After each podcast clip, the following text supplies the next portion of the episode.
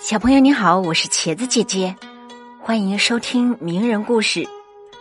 种田读书的徐光启，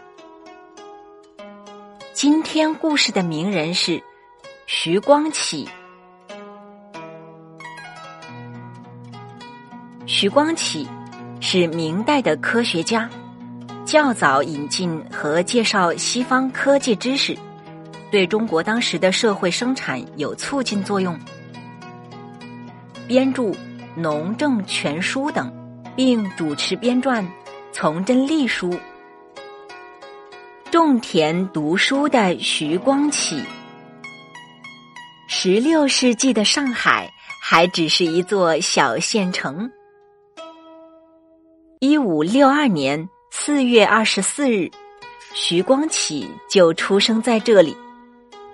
徐光启家境贫寒，父亲种田务农，母亲和祖母在家纺纱织布，一家人起早贪黑才勉强糊口。徐光启从小就是一个懂事的孩子，他不但喜欢读书，对书本外的知识也很感兴趣。他在课余时间广泛的阅读农书，还常常到田里帮助父亲做一些农活儿。起初，徐光启每次到田里，都被父亲轰回书房。后来，他对父亲说：“读书累了，到田里溜达溜达，精神会更加的饱满。”然后再去读书，就更能记得住了。父亲听他这么一说，也就不再撵他了。有时还让他帮着给庄稼松松土、拔拔草，但绝不肯让他做稍微重一点的活儿，生怕把他累坏了，影响学习。一转眼进入盛夏时节。一天下午，骄阳似火，天气闷热。徐光启坐在屋子里，一个劲儿的流汗，热得气都难顺。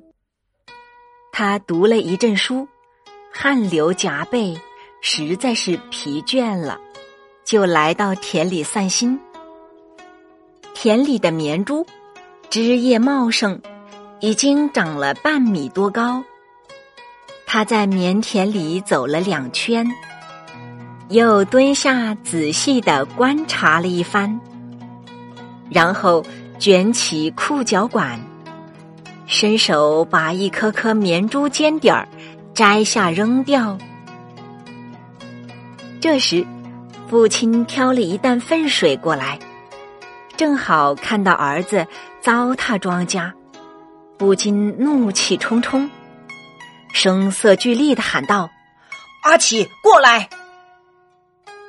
父亲向来是和顺的，但是今天却如此严厉。徐光启赶快走到父亲跟前，恭恭敬敬的问道：“阿爸，什么事惹您生气了呢？你刚才做什么了？我读书倦了。”来到田里散散心，顺便给棉珠打顶。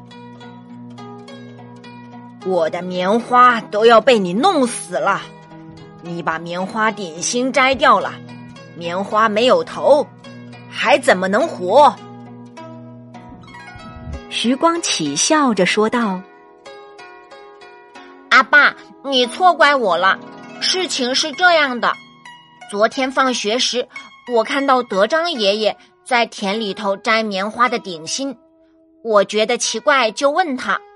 他说：“现在大暑已过，快到立秋，棉花已长到两尺来高了。它再往上长，一直分枝生叶，就不会结棉桃，白白耗费养分。把它顶上的冲天芯摘掉，省下来的养分可以供应下边快成熟的棉桃。”让这些棉桃长得更大、更结实，所以我今天也学着德章爷爷的样子，摘掉了棉花顶心。父亲原来是做生意的，破产后改行种庄稼没有几年，但是碍于面子，不好意思去向别人请教。听儿子这么一说，他开了窍。又听说这一代的织棉能手德章爷爷都这么做，便认定儿子没有错。于是他改变了语气，和蔼的说道：“种田的事，你就别操心了，快回家读你的书去。我浇好粪水后，自己会打顶的。”徐光启不敢再说什么。便回家读书去了。时光荏苒，转瞬到了摘棉花的时节。棉珠上朵朵棉花又白又大，徐光启家的棉花获得了大丰收，增产二三成。父亲非常高兴，可是，一想到当初责怪儿子打顶的事。就有些内疚。徐光启从这件事得到启发，种田需要科学知识，于是更加专心阅读有关书籍了。历代农书、繁盛之书、齐民要术等都成了他的案头读物。阅读心得：徐光启从小就明白。